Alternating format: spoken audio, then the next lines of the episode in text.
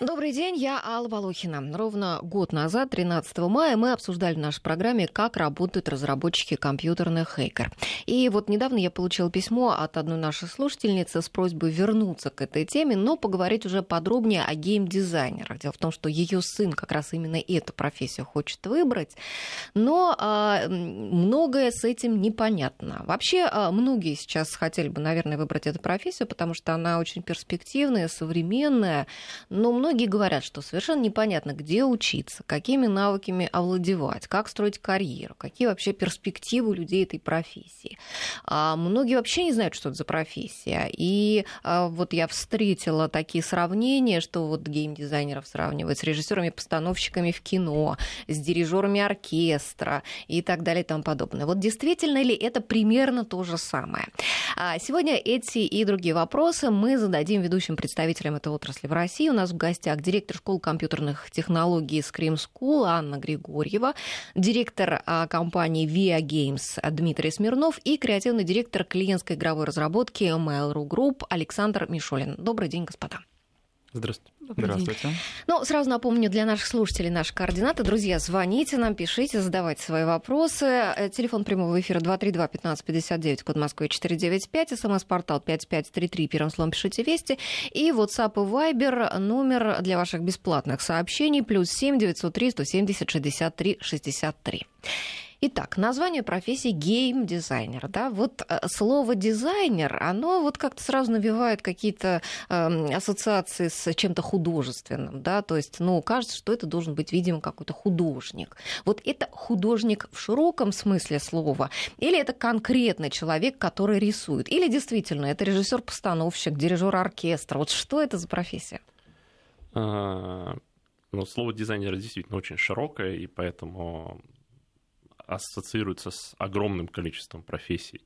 А, геймдизайнер — это человек, который отвечает за то, как игра взаимодействует с человеком, то, какие в ней правила, какие препятствия ему надо преодолевать, какие награды он будет получать за это.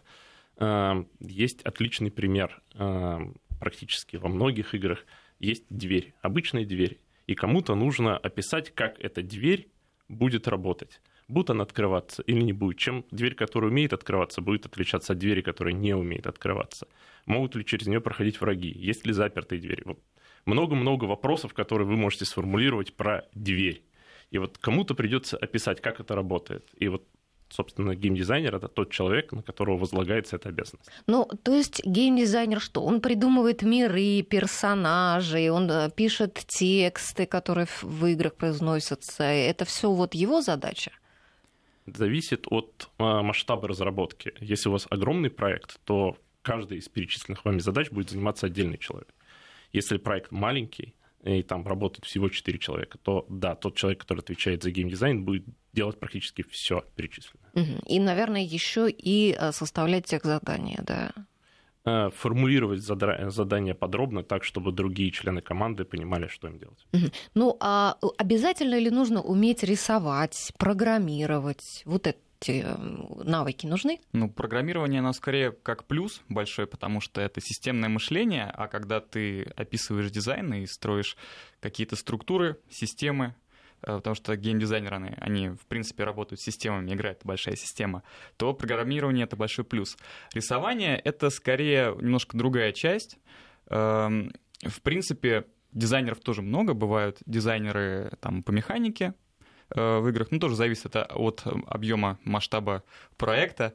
Вот. Есть также там, дизайнеры уровней, например. И там э, те люди, которые делают непосредственно эти вот миры, которые э, занимаются не только тем, что Э, придумывают э, то, как будет работать вот эта механика режиссура геймплея. Но вот эти вот дизайнеры уровней, они занимаются тем, что также и визуальное повествование э, протягивают сквозь игру. И там уже действительно вот это вот рисование, оно скорее как большой плюс. Ну, то есть такой, там вот такая творческая, эм, создательская жилка очень пригодится. А уметь рисовать нужно именно на компьютере, да, или еще и руками тоже нужно уметь? Ну, э, если мы говорим именно про дизайнера уровней, то тут скорее э, даже не обязательно прям уметь рисовать. Э, вот такое вот креативное мышление, оно, в принципе, приветствуется, потому что те, например, люди, которые не умеют рисовать, они также вполне могут быть э, замечательными дизайнерами уровней. Угу. А, хорошо. А какие еще навыки, вот кроме рисования, программирования, что еще? Вот я э, послушала там одну лекцию, где рассказывалось, что такое геймдизайнер, и там говорилось о том, что нужно а, э, владе... хорошо владеть а, русским языком, а, особенно письменным, да, потому что приходится вести какой-то много бумажной работы. Вот действительно, да, много бумажной работы? Ну, документации много, и особенно если проект большой, и приходится а, сопровождать многие задания, многие аспекты игры, очевидно, это приводит к тому, что нужно иметь много документов, причем а, каждый из них должен быть написан для ну, своей аудитории, назовем так. Если вы пишете задание для программистов, то его хорошо бы писать техническим на своем языком, языке, а, да. да, для художников, на, которым на угу. более доступным, с другими примерами. Э, с, с примерами из э, каких-то картин, изображений. Э, поэтому, ну, вообще, с моей точки зрения, самая большая ценность для дизайнера – это кругозор, это знания из самых разных областей. Психология, математика, программирование, художественное искусство. Это все полезно. В разные моменты времени разные из вещей будут применимы в работе. А если ты просто любишь играть? Вот ты просто любишь играть и хочешь вот этому посвятить всю свою жизнь. Ну, на самом деле, очень часто нам задают вопросы, когда приходят, например, в школу и спрашивают, вот даже я, например, люблю задать такие вопросы, как вы считаете, какими навыками должен обладать геймдизайнер? Люди очень часто начинают говорить, ну, наверное, он должен быть очень ответственный, он должен быть структурный, он должен быть обязательно коммуникабельный. Я говорю, это прекрасно, но это не основное качество геймдизайнера. А на самом деле основное качество геймдизайнера — это больше играть в компьютерные игры как можно больше. Для так это с дорогой душой. Это сейчас просто каждый первый э, готов. А, нет, вы знаете, дело в том, что очень часто сижу на вступительных экзаменах, э, ну, когда сижу на вступительных испытаниях, очень часто приходят люди, например, у которых есть очень четкое свое представление, которое, ну, по большей части оторвано от реальности. То есть, или, например, приходят люди, которые играют там либо в линейку, либо в Warcraft, то есть какую-то одну игру. А это недостаточно? Это недостаточно. Дело в том, что геймдизайнер, для него каждая игра, она хорошая. Она что-то приносит свое. Даже если релиз был ужасен и провалился, это все равно игра, которая так или иначе меняет игровую индустрию. Поэтому больше играть в компьютерные игры. В разные, да? Абсолютно разные игры, да. Ну, казалось бы, вышел, когда Пакман первый, он же просто перевернул все, боже мой, это просто был человечек, который жрал каких-то там вот этих вот монстриков непонятных, ну, это, это просто, а Супер Марио, например. Да ладно, что там, самая, одна из самых первых игрушек, танчики, та же самая, которая вышла на Денде. Угу. Ну, кто его знает, может быть, это как, может быть, как раз с танчиков и пошли все вот эти вот, э, господи, Battlefield, World of Tanks и так далее. Ну, знает, вот, возможно. Я в описании в одном вот этой профессии я а, прочла такое определение, что а, кроме непосредственно технической части человек, работающему а, в должности геймдизайнера, необходимо понимать психологию геймера, каковы будут его действия в том или ином игровом формате, какие у пользователя возникнут эмоции. И, по сути, геймдизайнер должен предугадывать ожидания игровой аудитории, что именно пользователи хотят увидеть в новой игре. Да? То есть, наверное, это то, что вы э, говорили Алексей, вот о том, что психологией да, должен тоже обладать э, какие-то навыки. Это психология это тоже полезно. Как, как и все эти навыки, они все нужны не, не, в, не в объеме, когда нам нужен обязательно доктор психологических наук, а нужно понимать, как, как человек воспринимает информацию, что привлекает его внимание, что не привлекает его внимание э, когда, если мы выдаем награду, в каком размере ее выдать? Очень, очень мало будет плохо, очень много будет плохо. А вот когда а... вот это все определяется, это на собственный опыт опираются люди, есть уже какие-то общие вот выработанные правила и так далее. На что опираются? Ну, зависит от каждого конкретного дизайнера. Кто-то на собственный опыт, кто-то на а, правила, принятые в компании, кто-то опирается на исследования, которые в огромном количестве в экономике, например, проводились на подобные темы. Зависит от проекта, зависит от дизайнера. Я бы еще хотел добавить по вопросу про э, играть в игры. Э, один из известных дизайнеров, Ричард Бартл, э, когда читал курс лекций по геймдизайну, он привел э, свою аудиторию замечательный, задал вопрос, кто любит играть в игры? Ну, вся аудитория подняла руки, Он говорит, а, э, замечательно, а кто любит пиво? И аудитория тоже поняла, а кто любит варить пиво? И никто руки не поднял. А скажите, пожалуйста, почему вы считаете, что любовь к просто любовь к играм то, это то же самое, что любовь к изготовлению игр? Нужно любить не только игры. Игры, конечно, надо любить, но нужно любить еще и делать игры, понимать, как они устроены, понимать, что если мы что-то добавим, что поменяется, как э, любить э, сделать маленькую игру и показать ему другу, получить от него обратную связь что понравилось, что не понравилось, как-то поменять это, создать собственную игру. Ну, и... смотрите, пиво все-таки а, могут а, производить те, кто его не пьет. Ну, а, наверное, производить игры невозможно, если ты в них не играешь. Тем более, если ты их не любишь, конечно в отличие от пива Нет, того к же сожалению, самого. это можно, как бы, и люди это, это делают, но это скорее негативный пример. А почему, вот еще раз, а почему нужно любить играть в игры вообще? Зачем? Потому что, когда э, ты играешь, ты пополняешь свою эрудицию. То есть ты э, там задумываешься о том, почему это сделано, как это сделано. Э, ну, в, в том плане то, что как бы полезно играть, но кроме того полезно заниматься таким реверс-инжинирингом игровым. То есть вот когда ты играешь, ты понимаешь, что вот это вот клево, потому что, и начинаешь э, определять, какие вещи там именно хорошо сделаны, реализованы. Вот, соответственно, когда у тебя очень широкий опыт, э, ты можешь э, в разных там случаях, кейсах э, использовать разный уже готовый опыт, э, который тебе облегчает работу, естественно.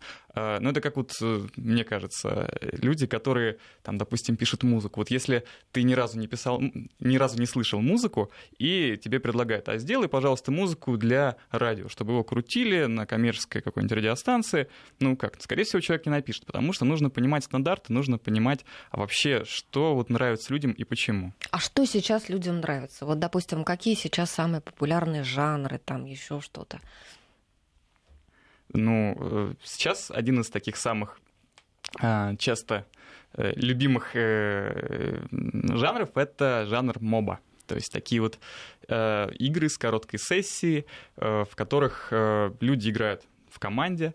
Эм, то есть такие вот, как сказать, командные, около стратегии динамичные. Вот. То есть где ты не, не один играешь, да, а где еще много-много пользователей, танки. с которыми ты связан. Те же самые танки, да. Там буквально, по-моему, если мне память не изменяет, около 4 минут идет один бой. Но люди прям объединяются, они прям специально пытаются одновременно нажать кнопку, чтобы попасть э, в один состав. Ну, сейчас, в общем-то, да. На самом деле популярных жанров достаточно много.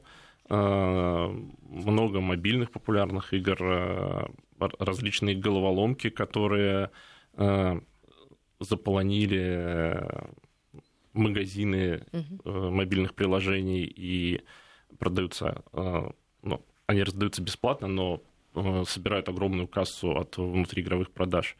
Э, жанров очень много. Практически на любой вкус.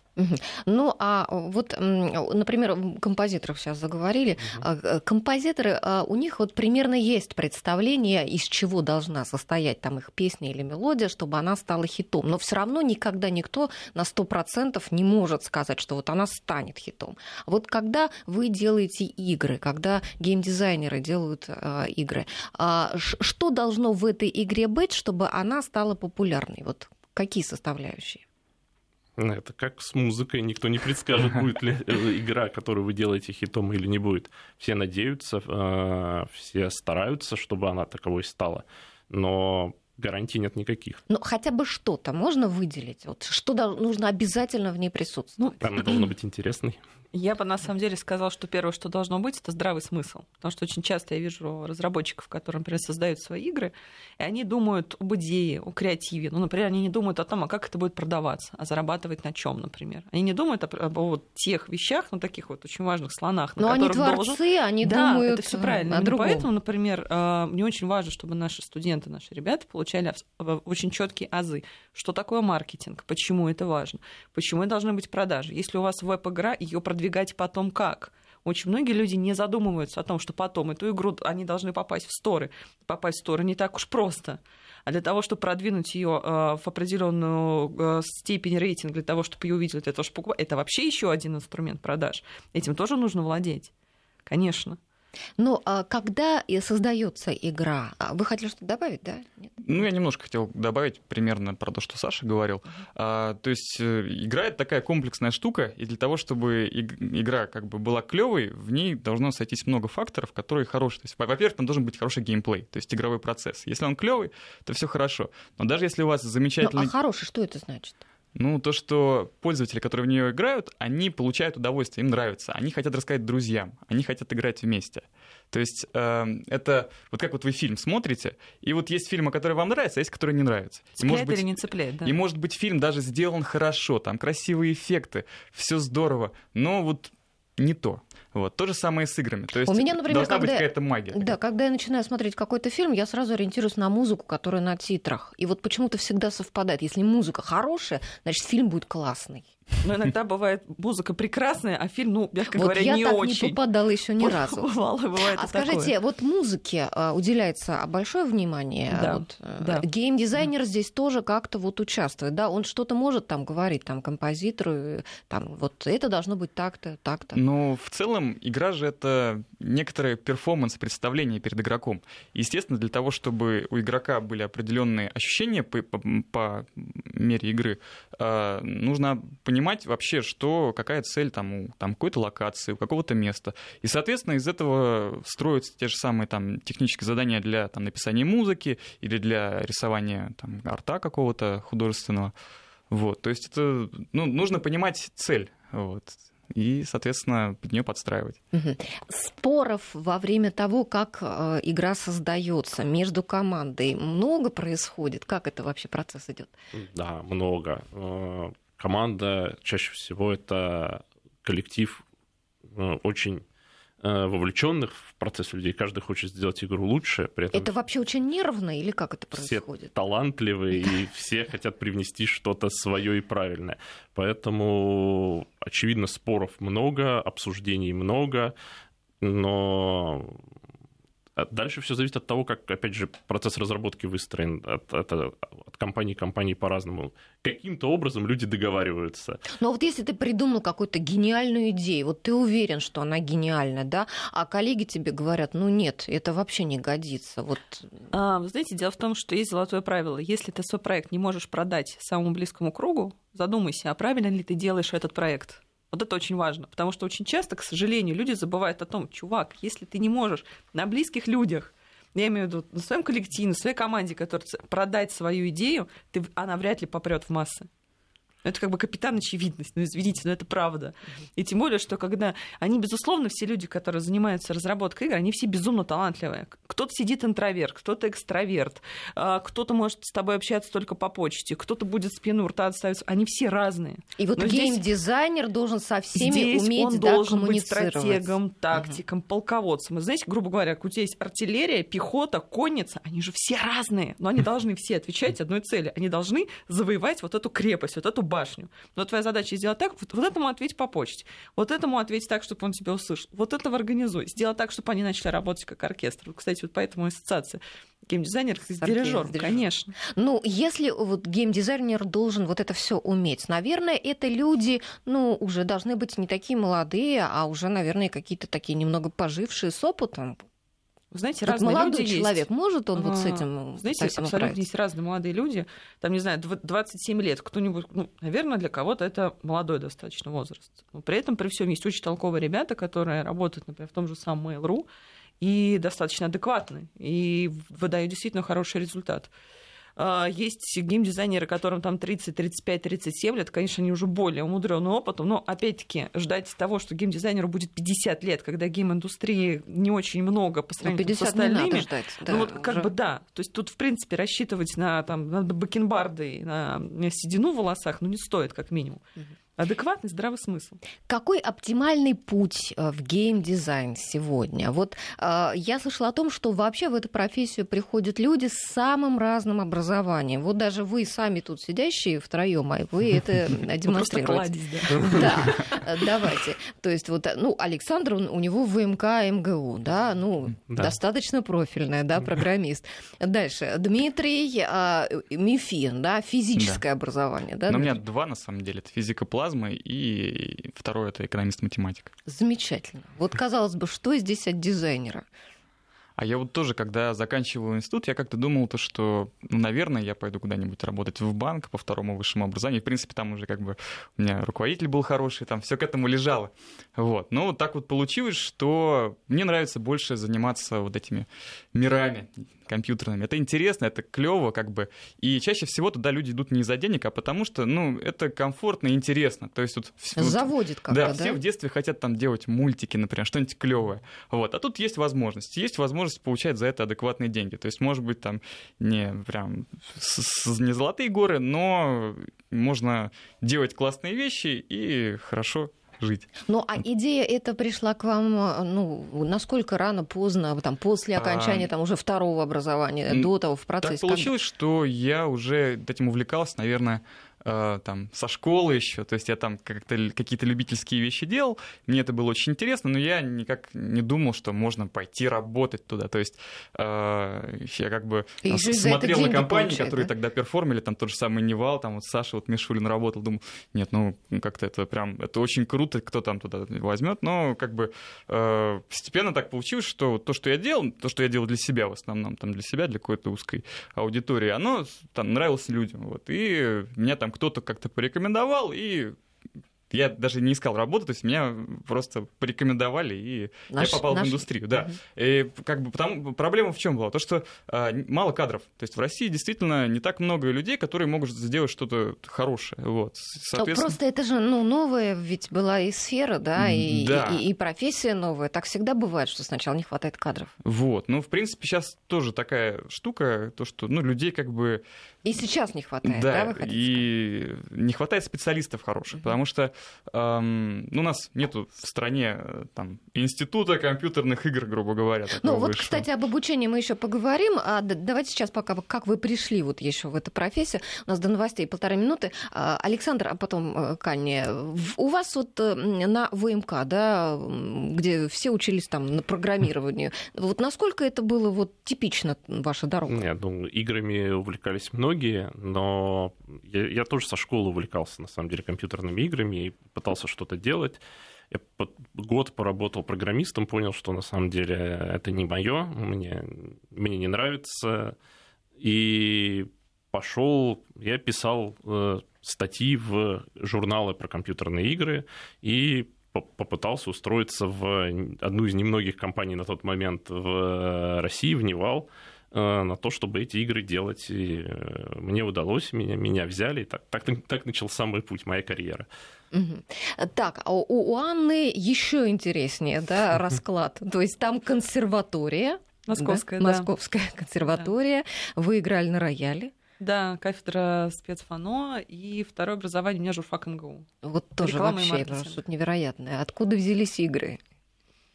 Мечта и в 2010 году я попала в IT-индустрию. Это все началось с компании Gimlet, журнала «Хакер железа», Т3 DVD Эксперт. Собственно, с этого начался путь. Я начала писать статьи в страну игр. Спасибо Косте Гваруну за то, что он тогда пропустил просто горящую девочку с большими глазами. Ну что ж, сейчас мы прервемся буквально на две минуты. Друзья, оставайтесь с нами, звоните нам, задавайте свои вопросы. 232-1559, телефон прямого эфира, код Москвы 495. Итак, мы начали до новостей а, с рассказа Анны Григорьевой, директора а, школы компьютерных технологий из Крымского, о том, какую, с каким она э, нетрадиционным, вообще необычным образованием пришла в эту отрасль. А, друзья, ну, я сейчас, правда, напомню еще наши координаты для вас. Звоните нам по телефону 232-1559, код Москвы 495, смс-портал 5533, первым словом пишите «Вести», и WhatsApp и Viber плюс 7 903 170 63 63.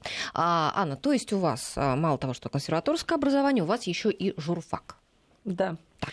И, и все это вам а, в работе никак не пригождается в вашей нынешней? Знаете, пригождается, потому что, например, а, консерваторское образование, на мой взгляд, оно было одно из самых лучших, потому что здесь как раз а, очень разные люди, очень непохожие. Не знаю, собраться с очень разными людьми в камерном ансамбле, то же самое, когда ты проект-менеджер, и тебе нужно собрать проект. Вот для меня это что-то вот про вот это. Я очень благодарна этому образованию, просто потому что, во-первых, мне научили думать, во-вторых, это огромная кладезь знаний, это культура, в первую очередь.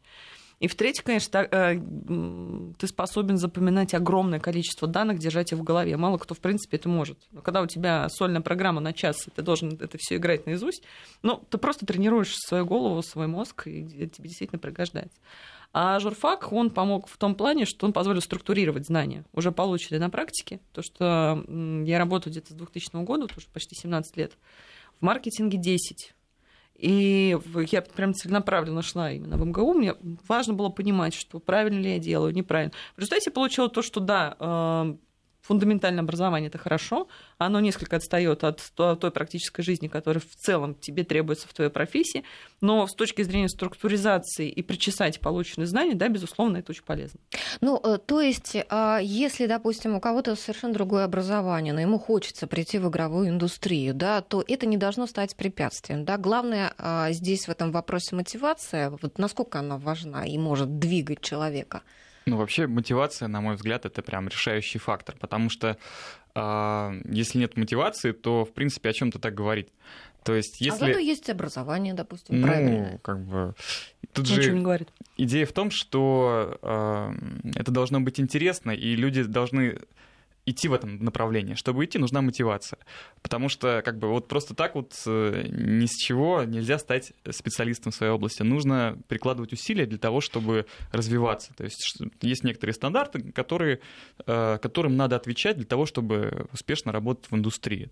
Соответственно, нужно изучать там, материал, изучать какие-то э, там, проекты другие для того, чтобы ну, влиться уже в индустрию на каком-то минимальном уровне, чтобы ориентироваться там.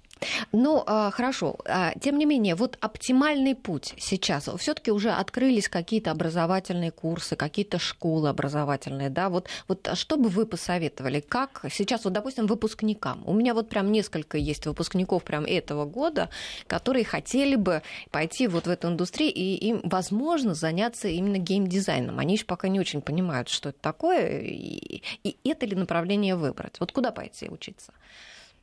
Ну, безусловно, если мы говорим про выпускников вузов, то идти или, учиться или, к нам. Или идти а, выпуск, а выпускником школ. А, для выпускников школы у нас пока программ нет. Мы над этим работаем. И я думаю, что в ближайшее время они начнут уже появляться именно по а, игровым факультетам, игровым программам. Если же мы говорим про выпускников вузов, и э, именно о дополнительном профессиональном образовании, то, конечно, сейчас это наша школа, это. А, кроме этого, я прочла в интернете а, список, вот нашла из 42 программ бакалавриата и специалитета, после которых вот обещается, что можно а, пойти работать геймдизайнером. И это такие специальности, как информационные технологии в дизайне, режиссер в мультимедиа, дизайн в медиаиндустрии, просто дизайн, анимация и графика компьютерных игр, художник анимации и компьютерной графики, анимация и иллюстрация, прикладная прикладная информатика даже в гуманитарной сфере и так далее. Вот в принципе, как вы считаете, если закончить вот а, эти направления, действительно можно прийти? Ну, конечно, можно. В принципе, можно после любого направления, хоть там быть, там, например, закончить какой-нибудь филологический ну, курс. Ну, как мы уже сказали, и, после и консерватории. Совершенно да? спокойно, конечно, можно. Другое дело, что насколько это будет полезным. Вот. То есть э, ведь, э, идея в том, что нужно понимать, там, вот ты идешь на геймдизайнера, соответственно, чем занимается геймдизайнер, и уметь решать вот эти вот вопросы конкретно связанные. То есть если э, это какие-то художественные, там, около художественные вузы, то это скорее не про геймдизайн, мне кажется. Вот, то есть э, там вот информационные, ну, очень часто, вот, насколько я понимаю, сейчас э, используют именно Э, ближе к информатике какие-то предметы, которые продают как э, типа после этого вы пойдете работать там uh-huh. в индустрии. А, это, естественно, как бы очень клевая штука, если вы хотите работать программистом. Вот. То есть, когда вы программируете, естественно, вам нужно знать вот эту вот всю базу. Вот. А, ну, то есть, конечно, можно. То есть, зависит от того, что дают на вот этом блоке, и от ваших личных э, способности или там эрудиции. Слушатели наши пишут, критикуют вас, между прочим, пишут, а, профессия это о том, как научиться лучше зомбировать детей. Можно еще сделать передачу, как стать отличным наркодилером, как лучше общаться, чтобы продать любому и не сильно напрягаться и жить хорошо. Я а, мама мальчика 12 лет, и сейчас для меня компьютерные игры самое большое зло. Вот так пишет наш слушатель. Знаете, очень часто сталкиваюсь с родителями, которые очень много э, и очень часто боятся за своих детей, которые они играют. А, когда я им задаю вопрос, я говорю, скажите мне, пожалуйста, вы боитесь, потому что страшно вам, или вы боитесь за ребенка? Это очень разные вещи. К сожалению, очень много людей, очень много родителей натягивают свои страхи на своих детей. И отсюда проблема. Если раньше там зомбирование, зомбоящик, у нас огромное количество идет всяких э, сообщений, что интернет зло, он там убивает детей и так далее. Давайте мы будем очень четко разделять. Игры это игры интернет, информационный поток и все, что с ним связано, это разные совершенно сферы деятельности, это разные границы. Когда, знаете, мне напоминает такой эффект толпы у паники. Бежит бык, что в соседнем районе, он бежит, все, нас всех убьют, срочно, значит, собираем всем районом, бежим. Куда бежим? От кого бежим? Зачем бежим? Черт его знает, на все бегут, Нет, и я побежал. Но в то же время ведь тоже бывает такое, когда, например, ребенок или там уже даже подрощенный там подросток или, или, или юноша или там взрослый даже человек, когда он э, только и знает, что играет, да, из всей остальной жизни ну, Смотрите, это же развлечение. Любое развлечение, оно как бы примерно одинаково. Оно дает удовольствие тому, кто э, им занимается. То есть будь то кино, будь то вкусная еда, все хорошо в меру. Естественно, как бы родители, именно родители должны показать, что кроме игр есть другие вещи очень клевые, интересные, что мир прекрасен. И донести до детей э, вот эту вот разностороннюю, э, э, как сказать, э, привычку развиваться, какое-то разностороннее исследование мира, так, чтобы не только как бы было кино и там компьютерные игры. Потому что действительно для некоторых родителей очень просто. Вы дали ребенку э, планшет и забыли про него как бы, ну, это вы сами Маленькому сделали. совсем. Маленькому, да. Естественно, э, все хорошо в меру. То есть нужно это подавать э, так, чтобы ребенок понимал, что это как бы это не самое, э, как сказать, то есть это как не знаю, как сладость какая-то, как кино. Вот вы ну, посмотрели То есть это кино. не все в этой жизни, да? да? Есть еще масса а, всего. Я mm-hmm. просто добавлю, дело в том, что очень у многих людей, очень у многих родителей, в принципе, проблема с организацией культурного досуга даже если, мы, даже если посмотреть там, на пример большинства пап, у них есть два досуга. Это рыбалка, либо без рыбалки. Ну, как бы все, что связано с рыбалкой, мы понимаем, все, что как бы входит в это понятие. Но когда ты даже папе задаешь вопрос, я говорю, хорошо, а кроме рыбалки и как бы вот этого всего, а е, может быть что-то еще придумал? У этих людей ступор. Но потом они страшно начинают просто бегать в панике говорят, боже, мой ребенок ничего не видит, кроме компьютерных игр. Мне просто хочется сказать, окей, у тебя тоже есть рыбалка, и все. Может быть, с себя начнем для начала? Ну и у некоторых все-таки компьютерные игры переходят в профессию, да? Ну, я еще хотел добавить, что игры, они обладают многими положительными свойствами. Э, есть образовать игры, которые совмещают в себе игру и образование. Есть э, киберспорт, который ну, официально признан, и это тоже и, и карьера своего рода, и дисциплина своего рода. Это спорт. А, со всеми вытекающими оттуда У нас, кстати, была программа с, э, как раз о геймерах, о профессиональных, да. И сейчас э, это даже популярнее уже, там, чем футбол. Смотрят люди, как играют. Да, и там деньги большие крутятся, поэтому это тоже нормальное развитие. А, и игры, часть игр э, создана для того, чтобы люди могли отвлекаться от повседневных проблем. Есть целый спектр игр на а, аудиторию старше 40 лет, которые позволяют им э, поддерживать мозг в хорошо рабочем состоянии.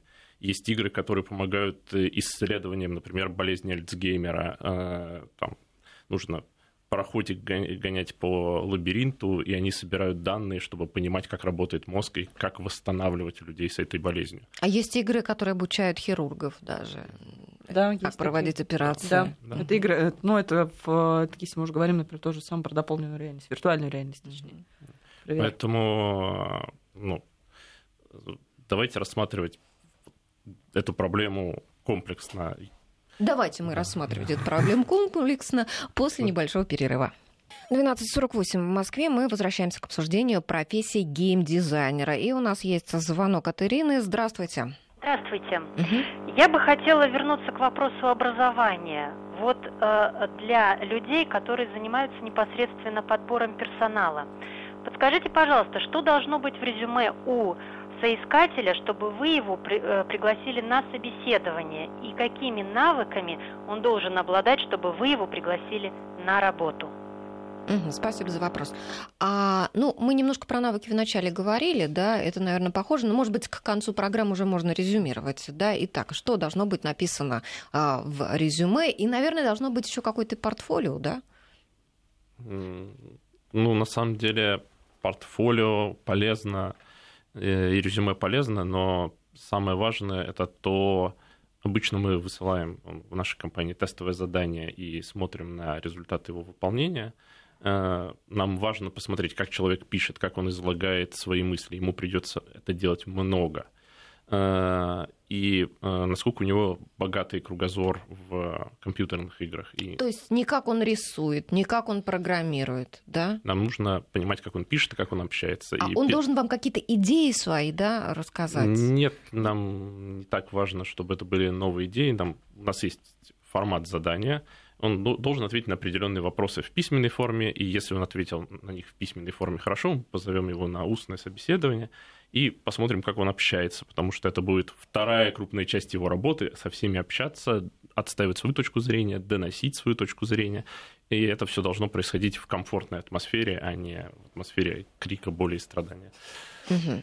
Так, ну вот тем не менее про вопрос еще про образование у Ирины тоже был вопрос. Вы, а, когда э, нанимаете людей, вы обращаете внимание на то, какое у них образование? Есть ли у вас какие-то приоритеты? Ну, если у него есть профессиональное образование, это очевидно плюс, но это большая редкость, очевидно, в кандидатах.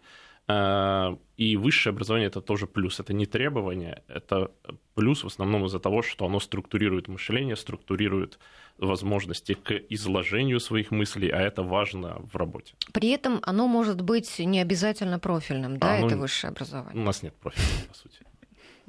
У нас есть только там двухлетние какие-то, да, обучающие программы по Да, у нас есть только School как бы вот так не сложилось только, исторически. Не только, все-таки. А, а скажите, вот а, при а, приеме, да, на учебу, ведь а, тоже идет отбор, да, и, и вы на какие вот смотрите качества, навыки? Знаете, все зависит от той программы, на которой идет отбор. Мы вот, допустим, поскольку мы сегодня говорим о геймдизайнерах, вот давайте о них. Мне очень нравится подход куратора Александра Панькова, когда он отсматривает ребят на курс. Он всем задает абсолютно разные вопросы. И они порой звучат даже для меня иногда очень странно. Я один раз к нему подхожу и спрашиваю, Саша, а почему ты задаешь такие странные вопросы?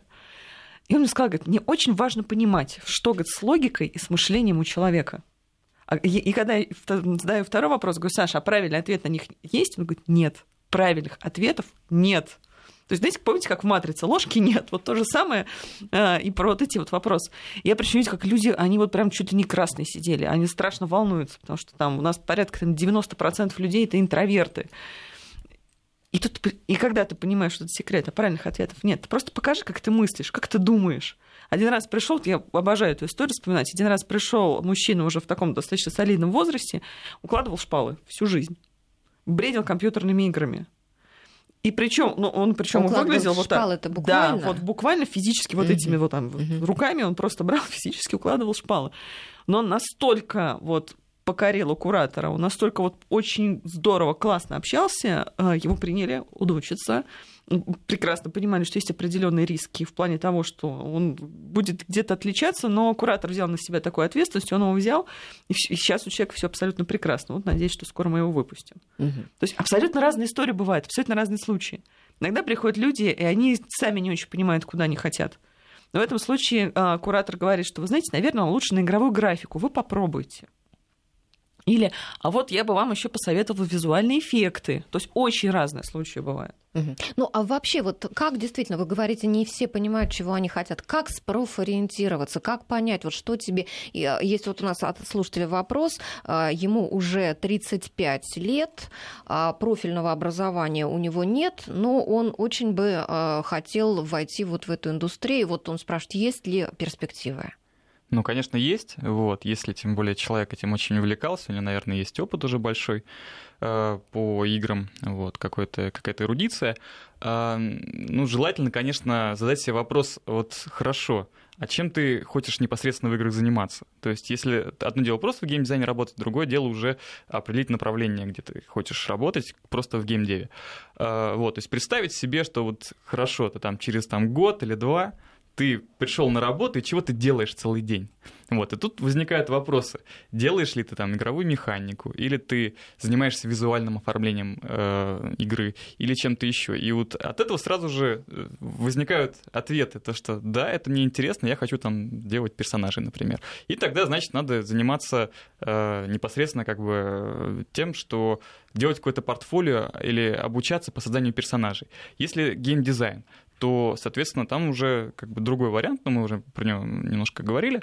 Э, то есть нужно там, делать какие-то э, анализы систем. Э, ну, то есть нужно готовить портфолио э, желательно в то направление, куда ты хочешь, потому что есть разные игры. Естественно, приятнее э, работать не просто абы где, а в какой-нибудь компании, которая делает примерно то, что тебе по духу близко. Ну, а сейчас же а, есть еще возможность ведь и учиться в интернете, да, ведь существует масса каких-то и онлайн-курсов. Да, Вообще... в принципе, вот самообразованием ведь тоже можно вот что-то есть для себя два сделать. варианта, да. Есть онлайн-образование и офлайн образование. И, в принципе, все образование — это плюс. Но другое дело то, что когда ты занимаешься сам, а, есть э, вероятность того, что ты закрепишь как неправильно. Вот. И, соответственно, потом переучиваться... Ну, то есть это, во-первых, можно делать, там, забивать э, гвозди микроскопом, во-вторых, э, можно просто неправильно какие-то вещи делать, потому что есть много разных вариантов, как можно работать. Вот. И лучше, конечно, когда тебя кто-то онлайн э, направляет, как надо, показывает, какие есть пути.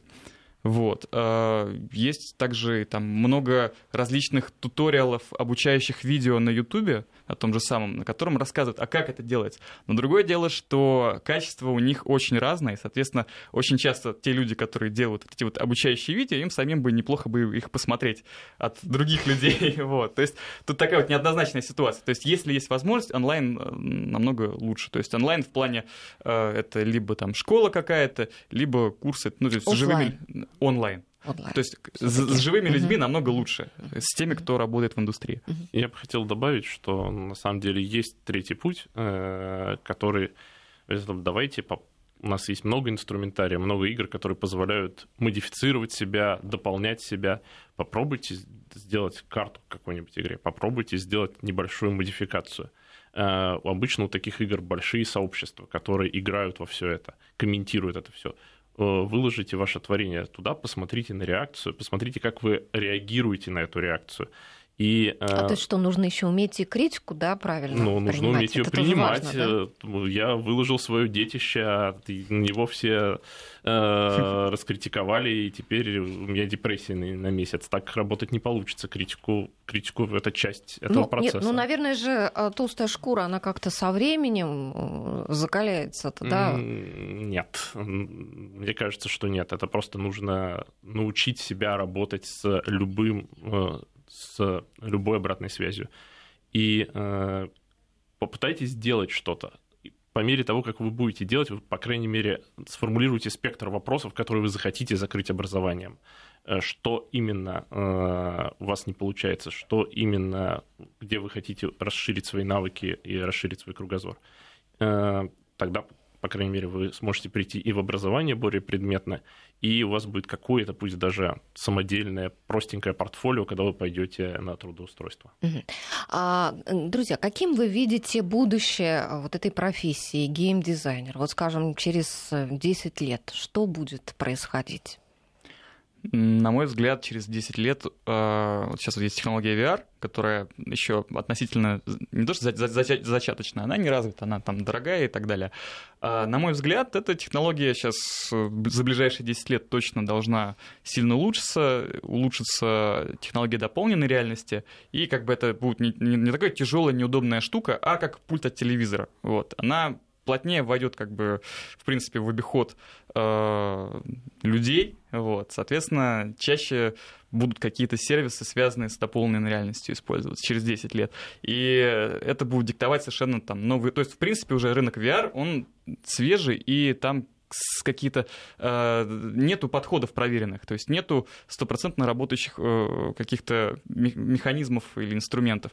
Это все развивается. Соответственно, то же самое через 10 лет, как бы, но и с дополненной реальностью. То есть та, та, также это большой пласт еще такого неизведанного мира для нас, мне кажется. Анна? Небо, на самом деле, ну, с одной стороны, я соглашусь с Димой, что да, вполне возможно, что через 10 лет у нас действительно попрет VR, а, ну, как в свое время это было там, с теми же самыми мобильными приложениями. Через 10 лет, наверное, что бы я хотела скорее это образование, раз уж я сегодня все-таки про тему образования. Мне очень хочется, чтобы большинство людей, которые идут все-таки за теми или иными знаниями, не суть важно, что выберете, онлайн или офлайн, потому что в любом случае это абсолютно разные программы, они отвечают абсолютно разным целям и задачам. Именно поэтому я, например, никогда там не буду отставить, что вот только офлайн, потому что у нас только офлайн нет. А, мне очень важно, чтобы люди, которые приходят за чем-то, они очень четко учились мыслить самостоятельно, не копировать синий шарик, а думать, как сделать этот шарик квадратным, зеленым, фиолетовым, в крапинку, все что угодно. Поэтому выбирайте свой путь правильно. Александр, не забывайте про здравый смысл. Буквально у нас 20 минут. Мне кажется, что именно Секунд. в процессе создания игр за 10 лет мало чего поменяется. А, появятся новые жанры, появятся новые игры, но создавать мы их будем примерно на основе тех же принципов и тех же методов, которыми мы действуем сейчас. Спасибо большое, друзья. Итак, сегодня мы говорили о профессии геймдизайнера. У нас в гостях были Анна Григорьева, Дмитрий Смирнов и Александр Мишулин. Я Алла Волохина. Всем спасибо, кто нас слушал. Всего доброго.